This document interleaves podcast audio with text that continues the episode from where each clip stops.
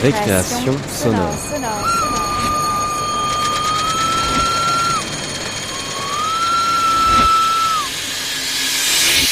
Sur Radio Campus Paris. Bonsoir Marcella. Bonsoir François. Est-ce que tu as pris ton appareil photo ce soir? Non, mais j'ai mon portable. Bah, un téléphone, mais c'est pas un appareil photo ça. Euh, pourtant, avec un portable, tu peux faire des belles photos. T'as qu'à te balader sur Instagram ou sur Flickr. Fli Fli quoi? Flickr. Bien, je vais, je vais te montrer le profil d'Emmanuel, un photographe empirique depuis son adolescence. Alors là, on est euh, dans ma chambre, on est face à mon écran, et euh, je vais sur mon Flickr, qui est un site euh, dédié à l'image, où on peut déposer de l'image autant qu'on veut, donc euh, c'est assez intéressant. Je m'appelle Emmanuel Lorest, j'ai 29 ans, je viens de Montreuil. Alors je fais de la photo depuis euh, l'âge de euh, 19 ans, on va dire que ça, commence à faire un petit moment. J'ai commencé à faire de la photo euh, car mon oncle en faisait, mon cousin aussi. Oncle en faisait professionnellement et un jour euh, je me suis pris de, de l'idée de, lui piquer un appareil photo en Ardèche et d'aller faire un petit tour dans la forêt. Et, depuis ce jour-là, bah, j'ai eu cette révélation comme quoi bah, l'image était, euh, un beau moyen d'exprimer bah, nos émotions et ce, qui nous entourait et de- d'en faire quelque chose d'autre que simplement une, image mémorielle et, euh, et du coup euh, l'avoir pour, euh, pour plus tard et travailler euh, dessus. Est-ce que tu peux montrer tes photos que tu as prises Ouais, et les décrire d'accord. Donc je vais commencer par euh, la première image, la dernière image que j'ai que j'ai mise euh, sur ce Flickr. Donc là, on est sur un moyen de, de avec une longue exposition dans une pièce totalement noire où je prends deux personnages, dont un euh, qui reste statique. Donc je, déclenche l'appareil, j'éclaire ce personnage, j'éteins la lumière. À la suite de ça, je demande à un deuxième personnage de venir se placer à un endroit. Je rallume la lumière, ce qui permet d'avoir une image qui, euh, qui, qui, qui est un peu comme une peinture en fait, où grâce à la lumière, je- j'expose juste les zones sur lesquelles je veux qu'il y ait l'image. Donc ça permet de découper des têtes par exemple, de suggérer des formes ou des couleurs ou euh, des intentions. Là, clairement, on voit l'image d'un homme qui sourit avec la tête d'une fille entre ses mains. Voilà, qui la tient par les cheveux. Et on voit pas le corps de cette fille. Donc c'est un peu troublant. Mais c'est une image qui n'est pas retouchée, donc euh, c'est assez intéressant d'avoir voilà, ces disciplines sur le temps. On ouvre à une, 25, une vingtaine de secondes dans le noir, on éclaire les personnages, on éteint, on éclaire. C'est, c'est assez intéressant comme, euh, comme moyen d'expression, ça rappelle un peu le, la- le dessin.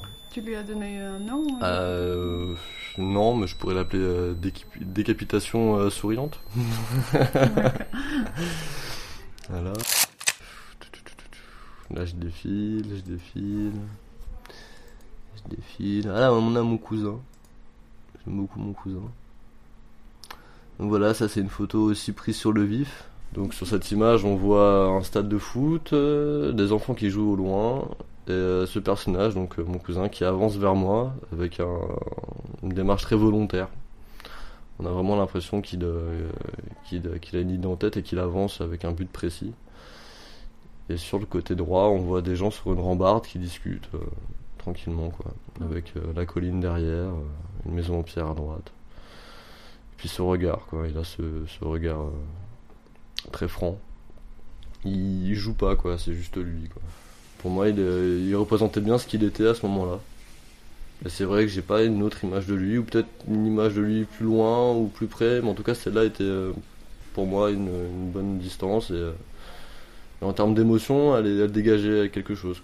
C'était cette émotion-là qui m'a touché, et, le fait qu'elle soit, réelle, surtout, qui m'a, qui.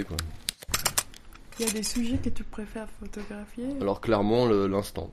Je vais pas chercher à faire de la mise en scène, sauf quand on me demande pour des pour des, comédiens ou des euh, euh, des musiciens, comme je l'ai montré tout à l'heure. Mais euh, même dans ces instants-là, j'essaie de les libérer, de leur dire de, de, de, de vaquer leurs occupations, et j'essaie de m'effacer pour pour, pour, prendre des images où, ils sentent pas la pression de l'appareil, parce que c'est vraiment un objet qui fait, qui fait assez mal, l'appareil photo, c'est assez, surtout les réflexes, c'est assez gros, c'est lourd, ça, c'est imposant, ça se voit, ça fait du bruit. Donc euh, ça peut faire peur et ça peut, faire mal aussi. Donc euh, autant se faire oublier et essayer de prendre des photos euh, où les gens expriment leurs émotions sans, être observés. Ça leur donne une certaine liberté d'expression et, c'est ça aussi qui est intéressant. C'est d'avoir du réel, encore une fois, et de, pouvoir les, les capturer, entre guillemets, d'une belle façon, d'une jolie manière. Après, c'est ça aussi la photo, c'est de faire des choix. Je pense que euh, on peut faire beaucoup de photos et, euh, et- le caractère en fait du, du choix qu'on va faire va déterminer la sensibilité du photographe. Pourquoi je prendrais cette image et pas une autre? Bah, Parce que là, personnellement, moi, en tant que photographe, je suis touché par cette image et que c'est celle-là qui me parle. Alors qu'une autre personne, lambda, pourrait dire que c'est l'image d'après qui la touche et pas celle d'avant. Est-ce que tu aimes qu'on te prenne en photo? Hum, ça dépend. J'ai aimé qu'on me prenne en photo quand c'était des personnages que j'estimais. Après, euh, il y, a, il y a peu de personnes que j'estime euh, pour me prendre en photo, mais euh, en règle générale, ça me dérange pas dans le sens où moi-même je prends des photos des gens et je peux comprendre que c'est frustrant de pas pouvoir faire des photos des autres parce qu'ils ont, ils ont peur de l'image. Donc non, en règle générale, ça me dérange pas de me faire prendre en photo. T'as déjà pris des selfies? Des selfies, des photos de moi-même? Oui. Oui, bien sûr. Oui, ça m'est arrivé. De... Bah, quand on a personne à photographier, parfois son propre sujet c'est soi-même et, euh, c'est assez intéressant de, pouvoir euh, bah, étudier déjà la chose sur nous, quoi, d'être son propre cobaye. Donc, euh, je me suis amusé en live painting encore une fois sur moi-même. Donc des, photos dans le noir où je m'amusais à, à me déformer totalement le visage. Donc, euh, et puis aussi des photos, euh, des photos juste, euh, voilà, pour avoir un retour sur, sur moi-même pour voir ce que, ce que, qui j'étais, parce qu'un miroir c'est bien joli, mais parfois une photo ça, ça parle plus qu'un miroir, donc euh, donc ça m'est arrivé, oui, effectivement. Mais souvent pour me déformer, je dois l'avouer. Pourquoi tu penses que ça parle plus qu'un miroir, une photo? Parce que c'est un instant euh, capté et qui, ne, qui est emprisonné, euh, qui ne bougera plus. Le miroir c'est mouvant, c'est l'émotion fluctuante, ça, la photo c'est imperceptible, mais c'est une, fraction de seconde qui est, capturée sur, un temps euh, indéfini. On peut le garder des millions d'années si on en a envie, la photo. Donc euh, ça parlera plus qu'un miroir, parce que cette photo-là, on pourra s'y retourner euh, quand on aura 30 ans de plus, et elle, parlera, plus que le miroir au jour, le jour où on regardera cette photo. Donc, même l'émotion, le regard, les yeux, enfin je sais pas, dans l'image qu'on prend de nous-mêmes, parfois il y a plus de, choses que sur, euh, sur cet instant, euh, sur le miroir, quoi, qui te, qui te renvoie une image de toi-même qui est décidée tout de suite et qui qui est contrôlée.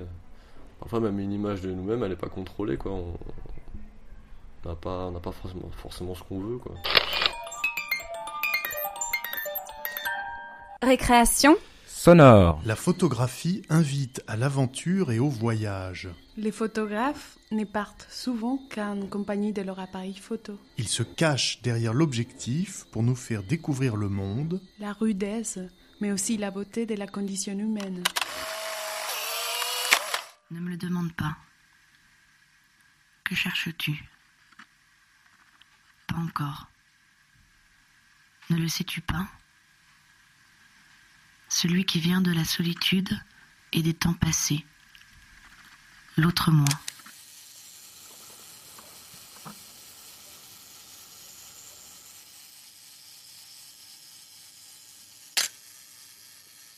Je m'appelle euh, Mouna Saboni, j'ai 27 ans. Je suis photographe euh, depuis photographe professionnel depuis deux ans maintenant. J'ai fait l'école euh, l'école de photographie d'Arles, donc l'école nationale supérieure de la photographie, qui dure euh, trois ans et donc on sort avec un diplôme euh, d'école équivalent master 2. Le, premier tout premier projet s'appelait sur euh, à la recherche de Mahmoud Darwish. L'idée de départ de ce projet, c'était de j'avais découvert la poésie de Mahmoud Darwish, qui est un poète palestinien. C'est de la poésie du quotidien, c'est de la poésie vraiment de la beauté du quotidien, de l'amour, qui est toujours très ancré dans un, paysage politique, mais qui est vraiment axé sur la poésie. Et je voulais vraiment chercher ce regard-là en Palestine. Donc c'était le projet de départ quand je suis partie là-bas. Donc je suis allée là-bas la première fois en 2010. C'était un territoire sur lequel j'étais jamais allée, que je connaissais pas. J'ai beaucoup bougé euh, sur le territoire, qui est pas très grand. Euh, et, en fait, je suis arrivée dans un camp de réfugiés au bout de, quelques temps à Bethléem, un camp qui s'appelle Deiche, Deiche Camp. Et, je me suis installée là, j'ai rencontré des gens, j'ai vu qu'il y avait une vie sociale et, et une vie qui m'intéressait énormément. Et du coup, ce projet s'est focalisé sur ce camp de réfugiés-là. À force de travailler, enfin du coup à force de passer du temps là-bas, quand je suis rentrée, j'ai appelé ce projet-là Je voudrais voir la mer parce que euh, pour moi ça concrétisait vraiment la question, euh, la question palestinienne, parce que donc la mer borde Israël, la mer Méditerranée, sauf que le découpage des territoires palestiniens ne leur donne pas accès à la mer, qui se trouve à 100 ou 200 km. Et donc l'idée c'était de, de, moi les gens avec qui j'ai travaillé, c'est surtout des jeunes, et donc c'était des jeunes qui, qui n'ont jamais vu la mer. Et l'idée de pouvoir voir la mer, ça voulait dire qu'il y avait une liberté de mouvement sur le territoire, etc.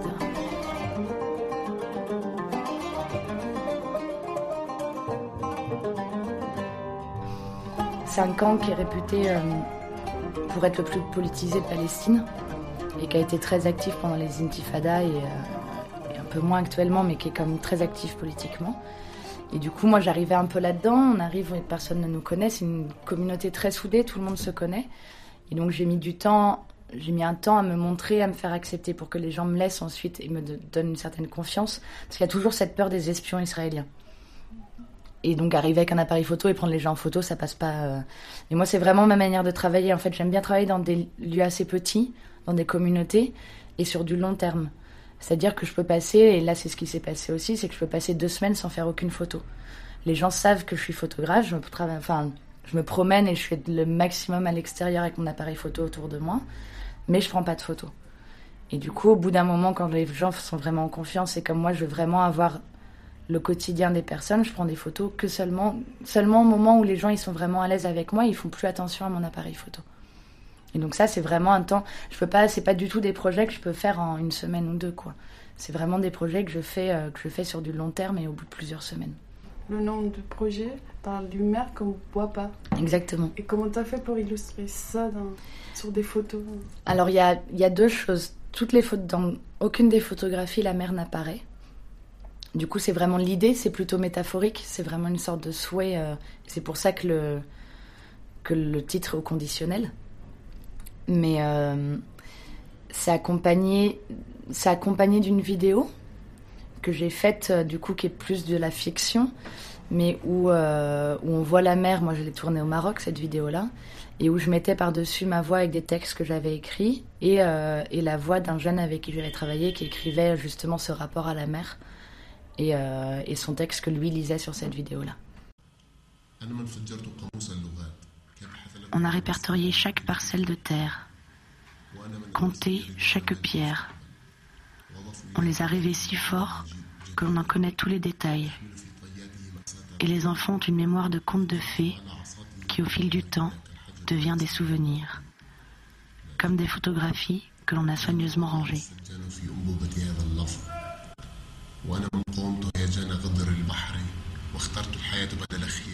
Il s'arrête un instant. J'ai du mal à respirer. Il dit aussi que c'était magnifique, qu'il y avait des arbres, partout, c'était vert. Je suffoque. Il continue. Reprendre son souffle. Ça vous transperce. Vous ne dites rien. Il voudrait voir la mer. Alors du coup, Je voudrais voir la mer, elle est... c'est une série qui est composée de photographies du camp de réfugiés, mais, euh, mais aussi d'autres images réalisées sur le territoire palestinien. Donc là, on a celle-ci, cette photo-là, qui représente euh, où on voit la terre et de la fumée qui, qui, qui sort de la terre. on ne sait pas trop, euh, on sait pas trop ce que c'est, mais ça a été pris pendant des conflits entre villageois palestiniens et l'armée et l'armée israélienne, pardon. Celle-ci aussi, on voit cinq jeunes garçons en haut d'une colline de pierre. Donc ils sont tous de dos et il y en a un qui se retourne vers nous. Et en fait, ça a été fait aussi dans un autre village euh, avec des heurts entre l'armée israélienne et les villageois. Et on voit les tanks en fait arriver, c'est juste avant les heurts. C'est ici. Là, c'est juste à côté, euh, c'est au pied du mur de séparation à Bethléem, où on voit des enfants passer sous une grille. Ils passent euh, souvent?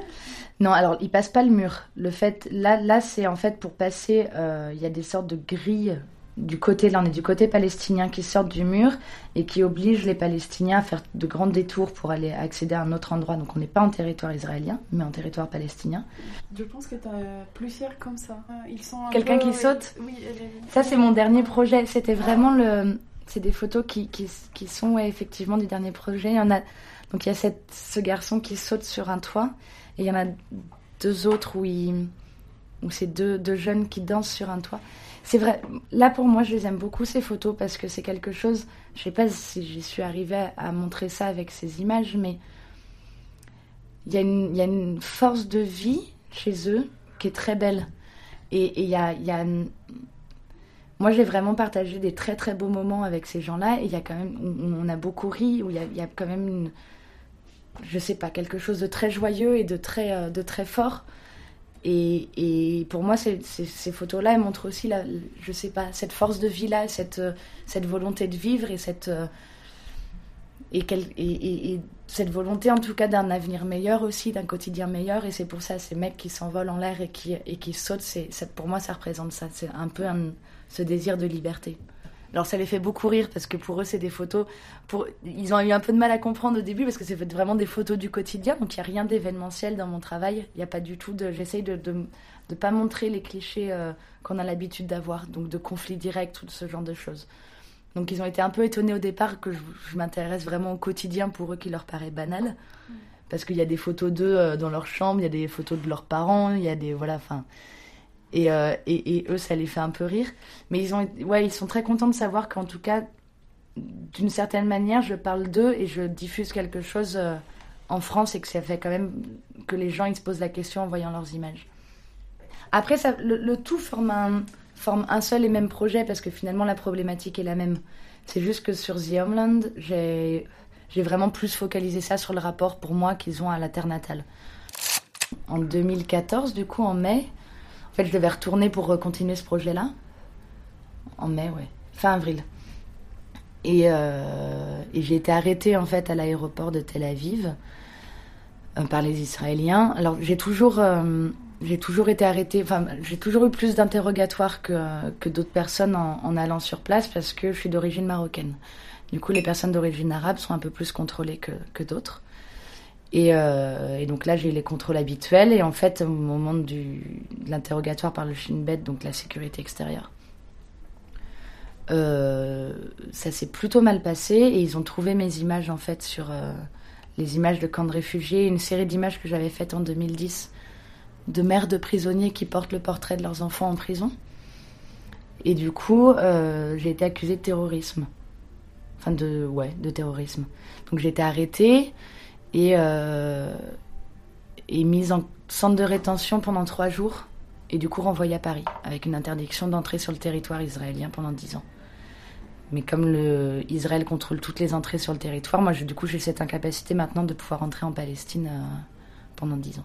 C'est une excuse le terrorisme parce que moi j'ai été récupérée par la police aux frontières en France et mon casier est complètement vierge, il aucune j'ai aucune activité politique, aucune euh, mais c'est c'est une volonté, en tout cas, ils ont dû voir que j'étais, qu'il y avait quand même une diffusion, que c'était montré, et que c'était une volonté pour eux de ne pas me, de pas me laisser rentrer. Et je crois qu'il n'y a rien à faire.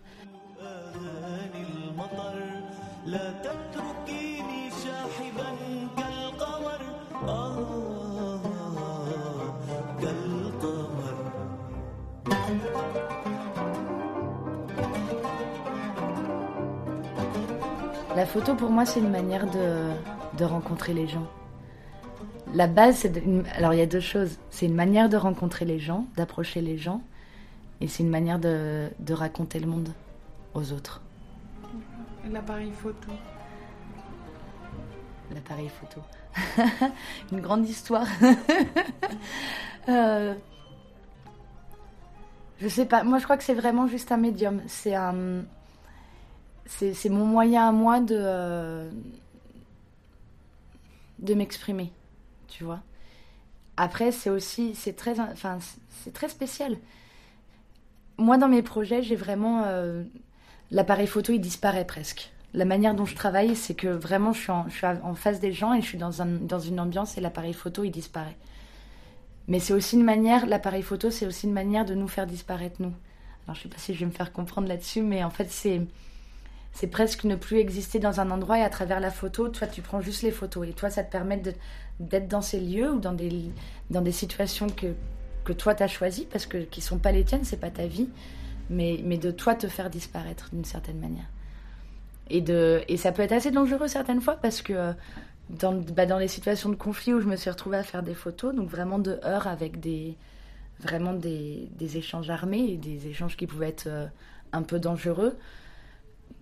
Tu prends des photos et en fait, c'est comme si tu te cachais derrière, ton appareil photo et que tu n'existais plus, du coup, et tu te rends pas compte du danger dans lequel tu es parce que tu es vraiment caché derrière ton appareil photo et l'appareil photo met une sorte de barrière entre toi et l'événement. C'est-à-dire que tu, tu, vois les photos et tu te rends pas compte de, que toi, tu es vraiment en train de vivre ça. Et l'appareil photo, ça peut être aussi cette limite-là, du coup.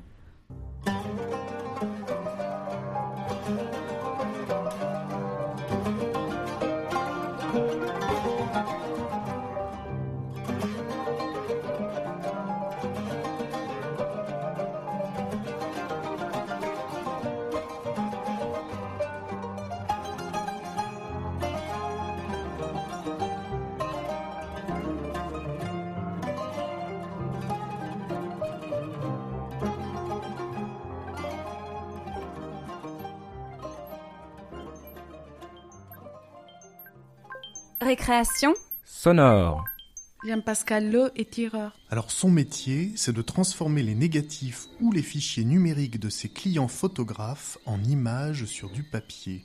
Pour ça, il a un ordinateur et des imprimantes. Et il a aussi un laboratoire dans lequel il met en œuvre des techniques qui remontent au premier temps de la photo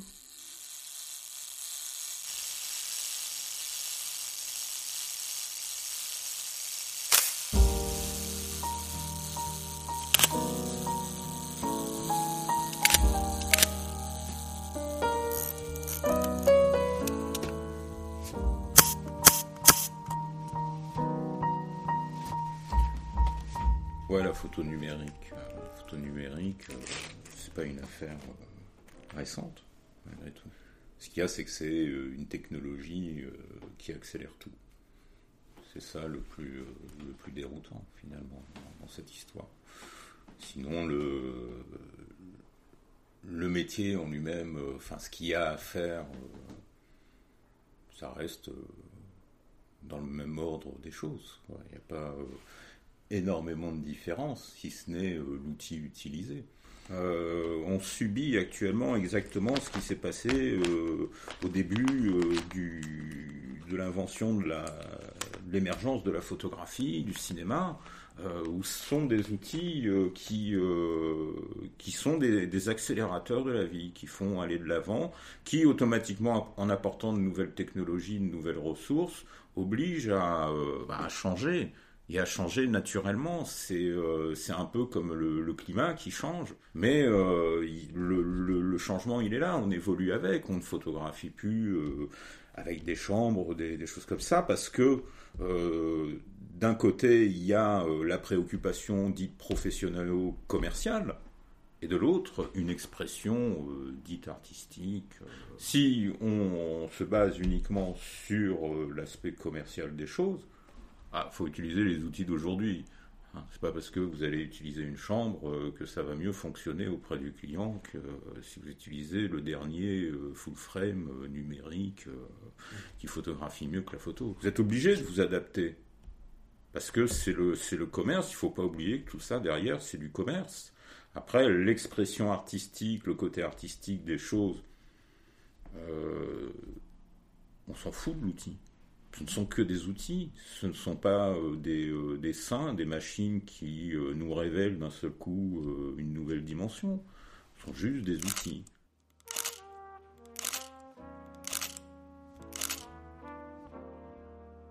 Donc l'utilisation des outils, qui soient, moi je, continue à faire les, je fais de l'argentique, je fais des procédés, ce qu'on appelle les procédés alternatifs. Je fais du platine, je fais du cyanotype, j'essaye de faire un peu de gomme bichromatée, de, de m'intéresser à diverses choses. C'est tout un univers avec tout un tas d'outils à disposition.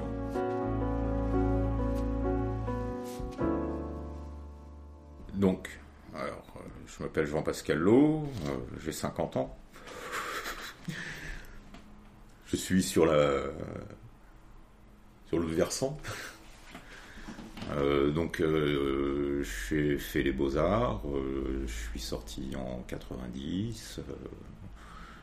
j'ai travaillé au départ comme photographe industriel et architecture.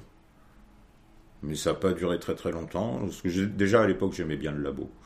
Et euh, ça n'a pas duré très longtemps parce que euh, passer mon temps à budgéter, ça m'a fatigué.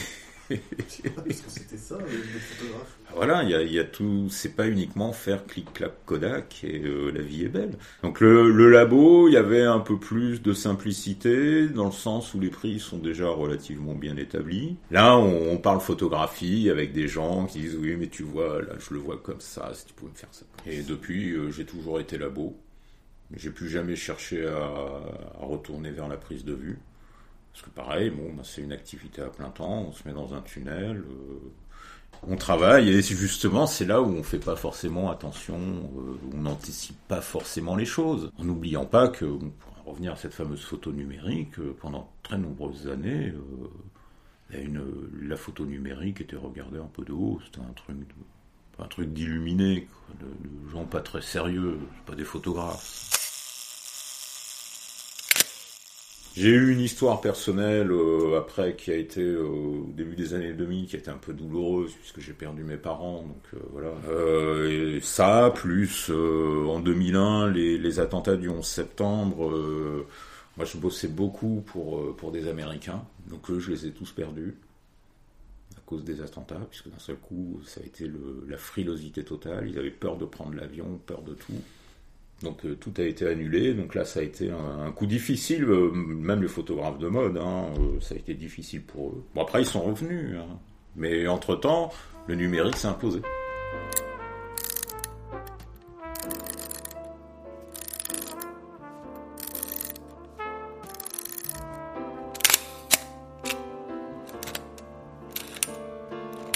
En 90, j'ai vu une expo d'Irving Penn où là j'ai découvert le platine découvert ce procédé, qui est un procédé, si on voulait trouver une analogie, ça ressemble à la gravure. Et euh, bah, je suis tombé en arrêt, je me dis, ouais, je veux apprendre ça, je voudrais, voudrais savoir faire ça. Et euh, donc Irving Penn, euh, c'est quelqu'un qui a, qui a continué ce procédé à une époque où il a complètement périclité, euh, avec des gens comme Paul Strand, etc. Et euh, c'est c'est eux qui ont maintenu ces procédés vivants, qui ont permis de ne pas les oublier et euh, donc d'avoir une transmission. Donc, euh, donc ce procédé, c'est des procédés qui ne fonctionnaient que par contact. Donc une feuille de papier qui était émulsionnée avec un produit photosensible.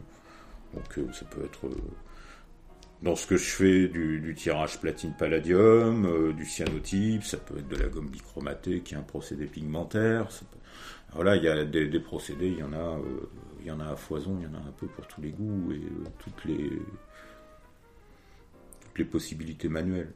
Parce qu'il y en a certains qui demandent, qui requièrent une, certaine habilité, une certaine pratique. Euh, donc j'ai cru comprendre que tu travailles chez toi. Ah ben on peut aller voir ça, ah. on peut descendre et euh, ça, ça, sera...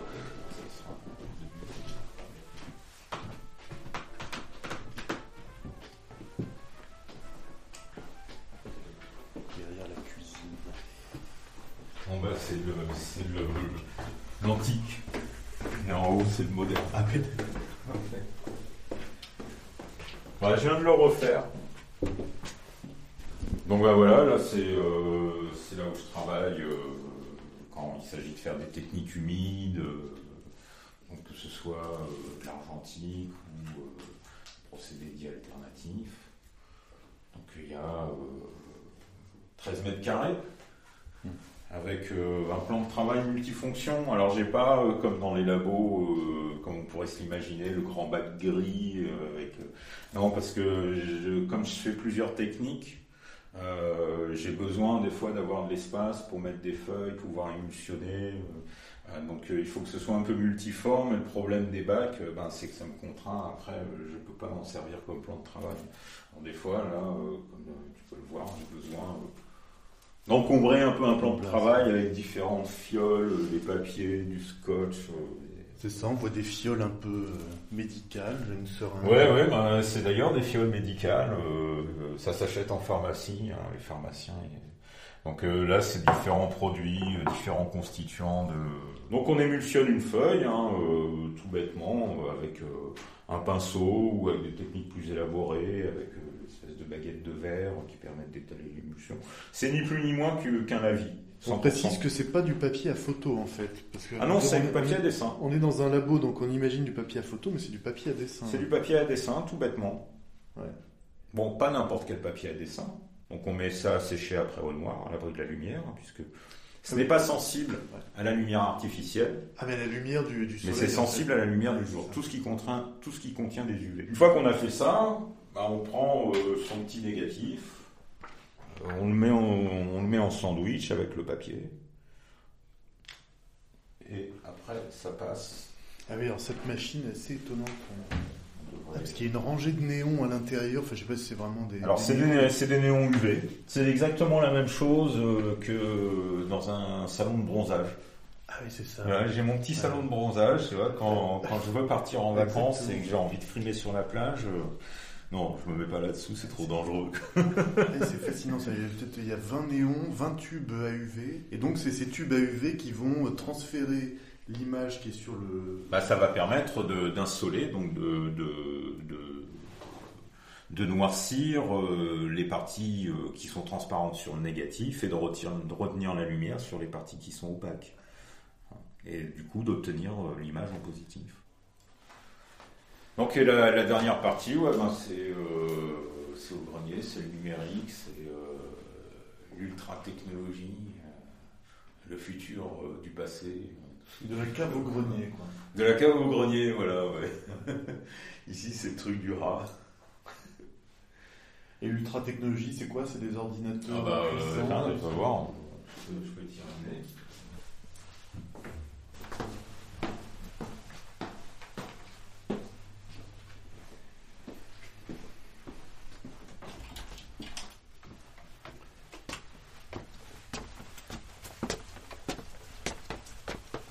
ça me fait de l'entraînement pour aller à la montagne, Donc voilà. c'est un peu plus route. Mais Donc, euh, mais bon, c'est ici que, que, je fais euh, toute la partie numérique. Quelle imprimante euh, Un ordinateur, un, écran, un vrai écran graphique, un scanner professionnel. Un scanner assez impressionnant là. Hein, est... C'est un Imacon, 848. Ça ressemble pas au scanner euh, qu'on trouve à la FNAC. Non.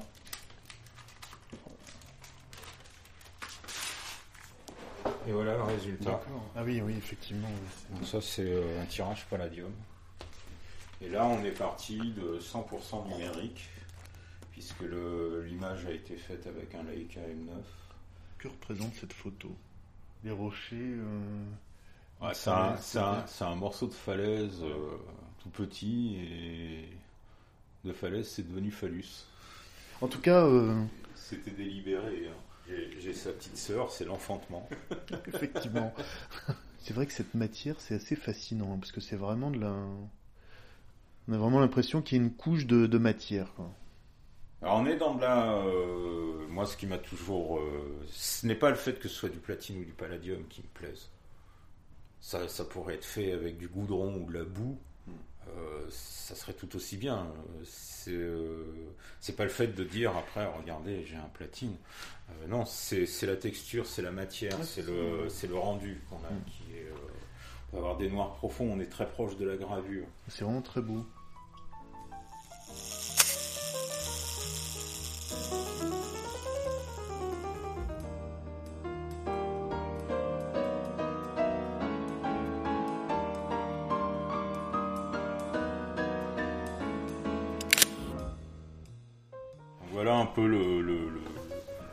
Fais aujourd'hui en tant que, en tant que praticien euh, labo.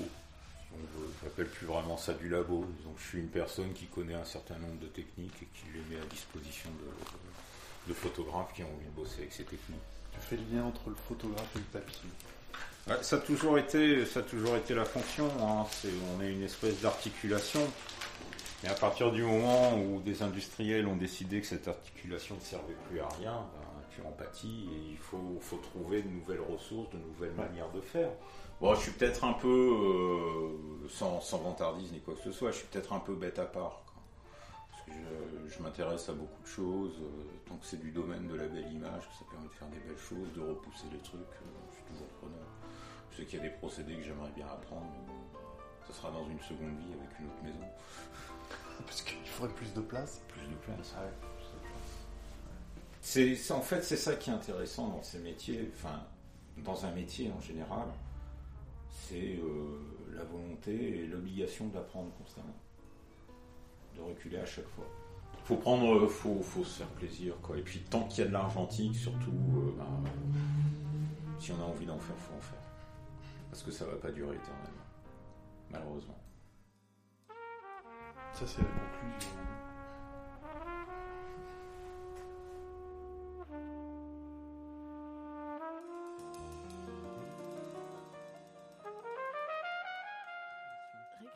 Récréation. Récréation. Récréation. Récréation. Aujourd'hui, les jeunes envoient des selfies sous Snapchat. Ce selfie demande une seconde de pause et il ne sera visible que pendant 30 secondes. C'est clair, les temps ont beaucoup changé. Euh, j'utilise euh, pas mal d'applis euh, de photographie sur mon téléphone. Bah, surtout Instagram en fait, mais aussi des applications de retouchage, de retouche de photos. Et euh, mon Snapchat aussi, mais je sais pas si on peut vraiment considérer ça comme une appli. Euh, enfin, c'est à part, quoi, par rapport aux applis euh, de photographie. Donc, bah, je m'appelle Laura, j'ai 17 ans. je suis lycéenne et bah, j'aime, j'aime faire des photos en général. Et depuis quand tu es sur Instagram? Depuis un moment, je dirais 2-3 ans. Mais euh, je suis vraiment active euh, depuis, euh, disons, un an, un an et demi. J'en mets, j'en mets plusieurs par semaine, alors qu'avant, j'en mettais que pendant les vacances dessus. Donc voilà, maintenant, j'en mets vraiment souvent.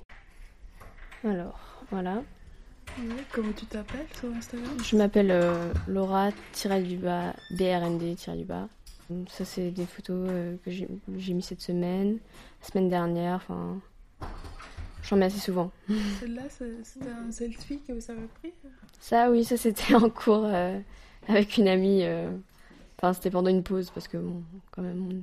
Voilà, oui, bon, ça c'est des selfies, oui. Et tu les fais souvent avec tes copines, les selfies? Oui, oui, mais enfin, j'en fais pas non plus. Enfin, les selfies c'est plus sur Snapchat, mais j'en poste pas beaucoup parce que je trouve que ça peut vite devenir narcissique, quoi, de poster tout le temps des selfies. Alors j'ai 140 euh, abonnés. Et euh, je, suis abonnée à 209 euh, personnes. Personnes et aussi compte de, mode par exemple, comme ou TD, des choses comme ça. ou des, des, comédiens qui ont aussi des comptes Instagram. Voilà, donc eux ils s'abonnent pas à moi, mais moi je m'abonne à eux. Et des gens qui étaient suisses et qui c'était tes amis Et mes amis, oui, mes amis, euh, tous, les, tous les gens que je connais. Euh, voilà, ou des amis Facebook, des choses comme ça. Tu peux me montrer la dernière photo Oui. C'est quoi? C'est euh, Alors, c'est la photo d'une œuvre dans une exposition qui s'appelle Inside au Palais de Tokyo. C'était une cabane où il pleuvait à l'intérieur et j'ai pris, j'ai pris en photo la table avec il y avait euh, une lampe et euh, un pot et de la pluie qui tombait dessus. J'ai pris ça en photo. C'est qui? Alors ça c'est euh, mon copain. et c'était aussi à l'exposition Inside et bah, à un moment il s'est allongé sur une sorte de, de gros fauteuil qui était là et je l'ai pris en photo. et t'as eu des commentaires? Et oui, oui, j'ai eu des commentaires. C'est ma cousine qui a commenté. Et tu commentes souvent aussi sur Instagram? Euh, bah, Quand j'aime beaucoup une photo, en général, oui, je, je commente.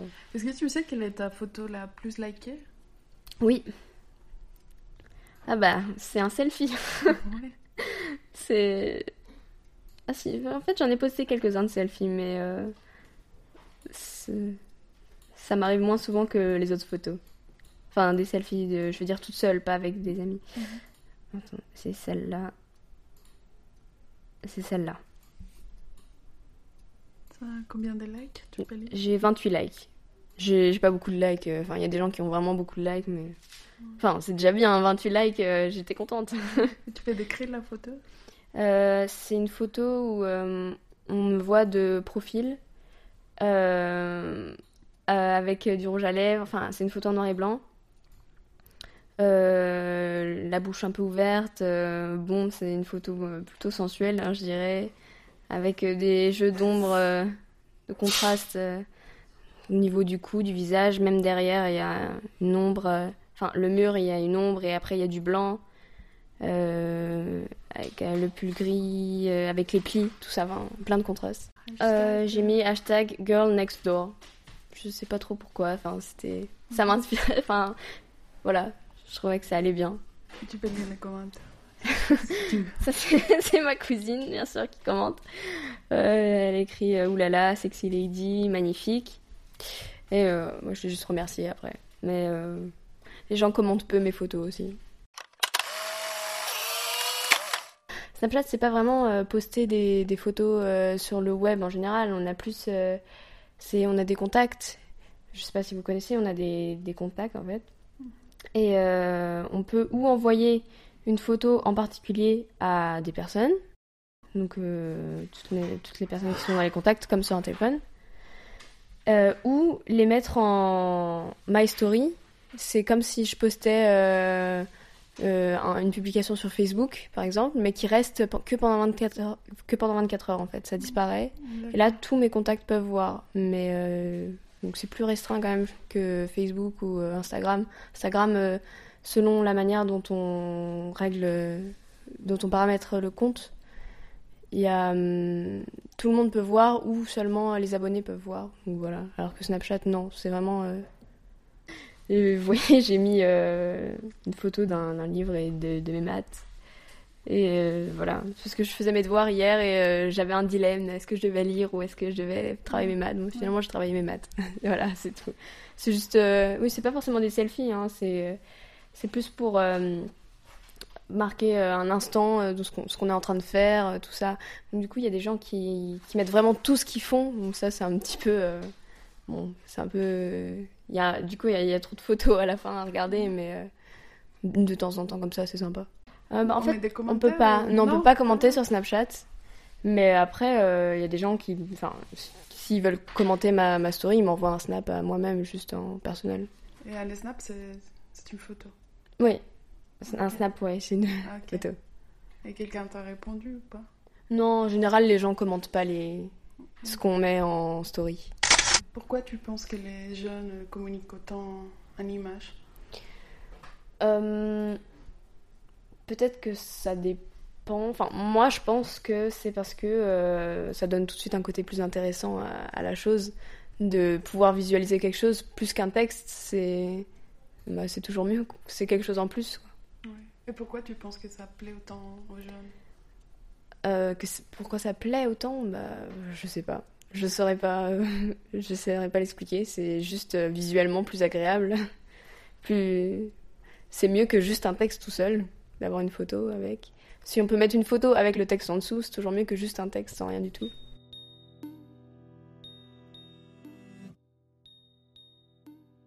Quand tu prends un selfie, à quoi tu fais attention?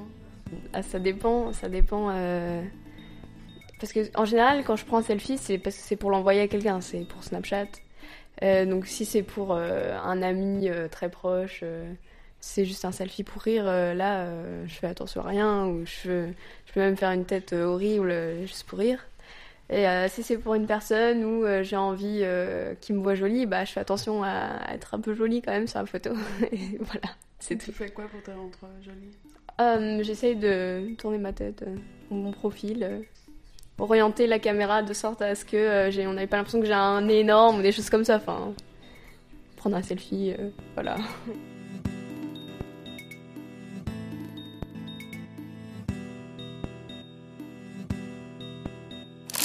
On termine avec une série de témoignages qui montrent que la relation entre l'homme et l'objectif n'est pas toujours une histoire d'amour.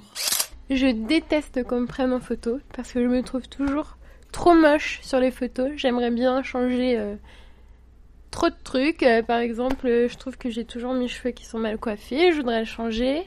Si j'ai un bouton, je vais voir que ça. Donc je déteste ça. J'adore prendre des photos, par contre. Parce que je trouve que les gens sont toujours plus beaux quand moi je les prends que quand eux me prennent.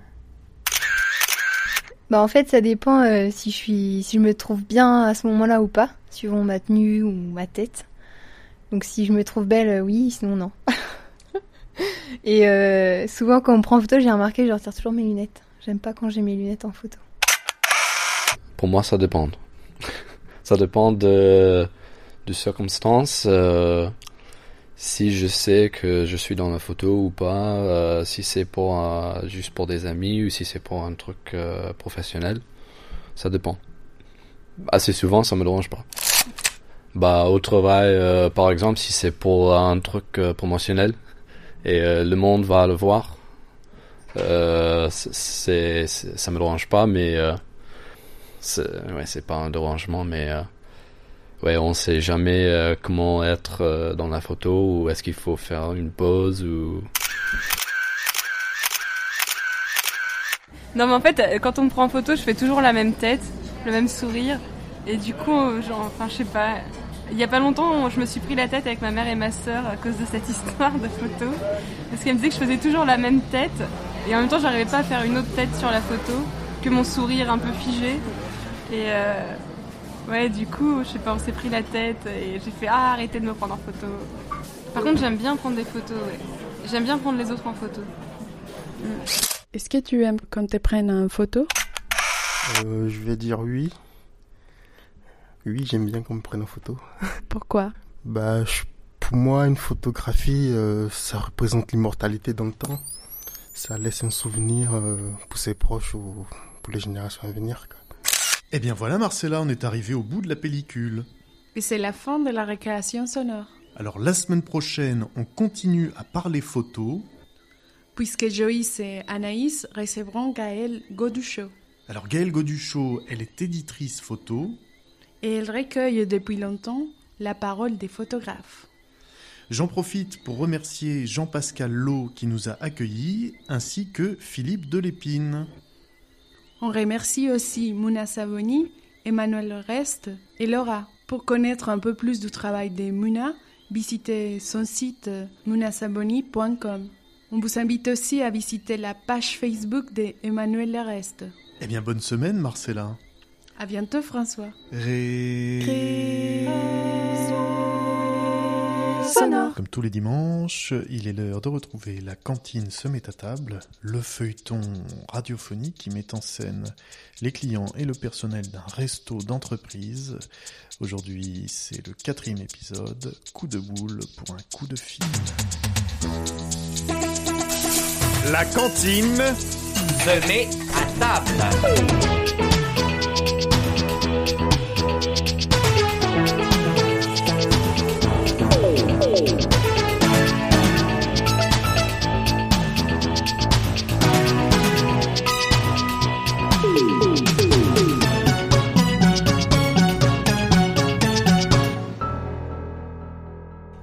Boule pour un coup de fil.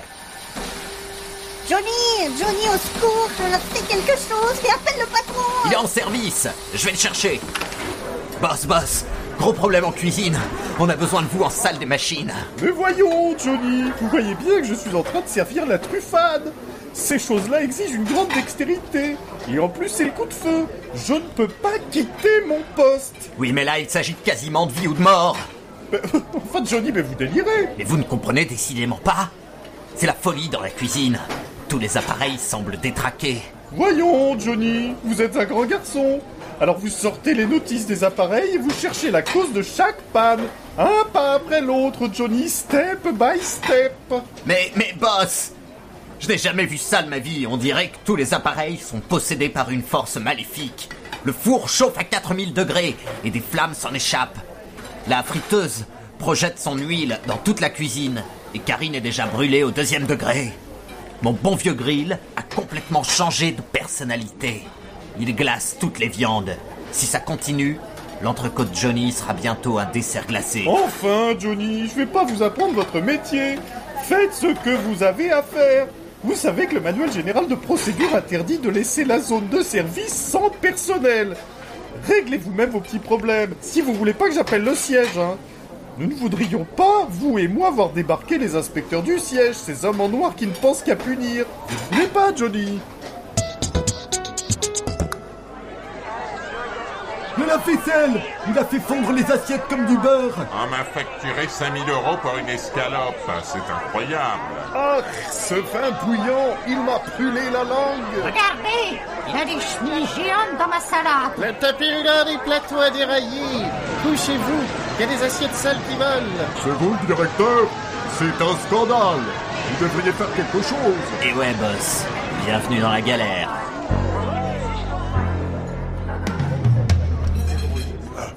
Vous, vous, Madame Josiane, vous qui êtes à la caisse toute l'année, vous devez connaître tous les clients de la cantine. Il n'y en a pas un qui pourrait faire quelque chose Il y a bien l'ingénieur Morin. Il doit s'y connaître en machine et qui travaille dans les sciences. Mais bon, vous savez ce qu'on dit sur les cordonniers. Ne demandez jamais à un médecin de se soigner lui-même. Ça me rappelle d'ailleurs mon cousin pédicure qui passait son temps à chercher... Les enfants, ma petite Josiane, sur quelle planète vivez-vous? Vous savez bien qu'aujourd'hui c'est le premier jeudi du mois. Et qu'est-ce qui se passe? Premier jeudi du mois, Josiane Ah, c'est vrai, j'oubliais.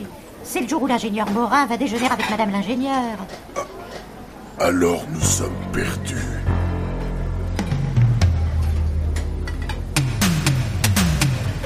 Ils vont au café du centre sur les coups de midi un quart. Madame Gisèle leur donne toujours la petite table qui est derrière le flipper pour qu'ils soient bien tranquilles.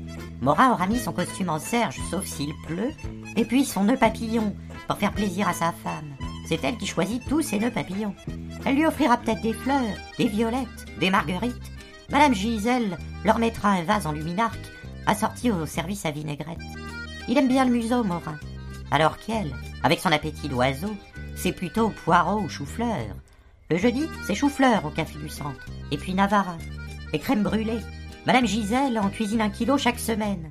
Je pense même que Madame l'ingénieure va se laisser tenter en fin de repas. À tout bec salé, il faut un bec sucré. N'est-ce pas, Pierrette? Josiane Josiane Mais vous rêvez, ma fille? Allez donc me chercher le manuel rouge. Oui, celui des procédures d'urgence. Attendez, taisez-vous, écoutez. Ah, ben moi j'entends rien. Mais tais-toi, mais qu'est-ce Bon, shut Ah, up la barre J'ai de l'eau plein les oreilles. T'as qu'à sauter sur un pied comme les Chut. Vos gueules, mes chéris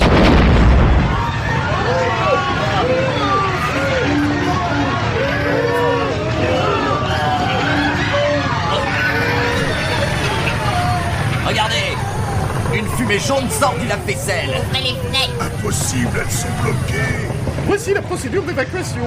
Des groupes de 10 clients doivent être formés et il faut désigner des chefs de groupe. Ils devront ensuite se rendre au point Boss, de boss La porte refuse de s'ouvrir. On est fait comme des rats, coincés comme les Yankees dans Fort Apache. Sauf que là, les sudistes sont bel et bien coincés à l'intérieur. C'est horrible On va tous mourir étouffés Ah, j'ai du mal à respirer. Oh, Pirette oh. Que tout le monde reprenne son calme. J'ai décidé d'appeler le siège. Hey boss, est-ce que je peux vous parler seul à seul Ah non, non Johnny, ça n'est pas le moment. Je vous rappelle que je suis le directeur et vous n'avez pas à me déranger en pleine tempête. Mais ça se voit que vous n'y connaissez rien en situation de crise. Vous vous trompez, Johnny. Comme tous les cadres de haut niveau, j'ai été formé pour faire face à toutes ces situations. J'ai étudié, moi. J'ai été diplômé, moi. J'ai été recruté par le siège, moi. Je suis pas un pauvre type qui se croit américain parce qu'il a le même prénom que Johnny Hallyday. Je suis pas un monsieur nul en tablier blanc qui se croit texan juste parce qu'il fait griller trois steaks surgelés. Qu'est-ce que vous faites avec ce téléphone? Rendez-moi ce combiné immédiatement. Non Si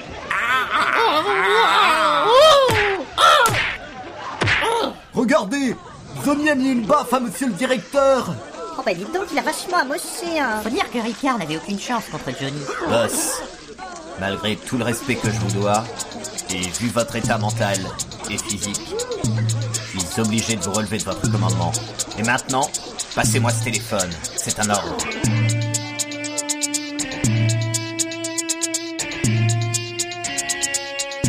Retrouvez la suite de ces aventures trépidantes dans le prochain épisode. La cavalerie arrive toujours à l'heure.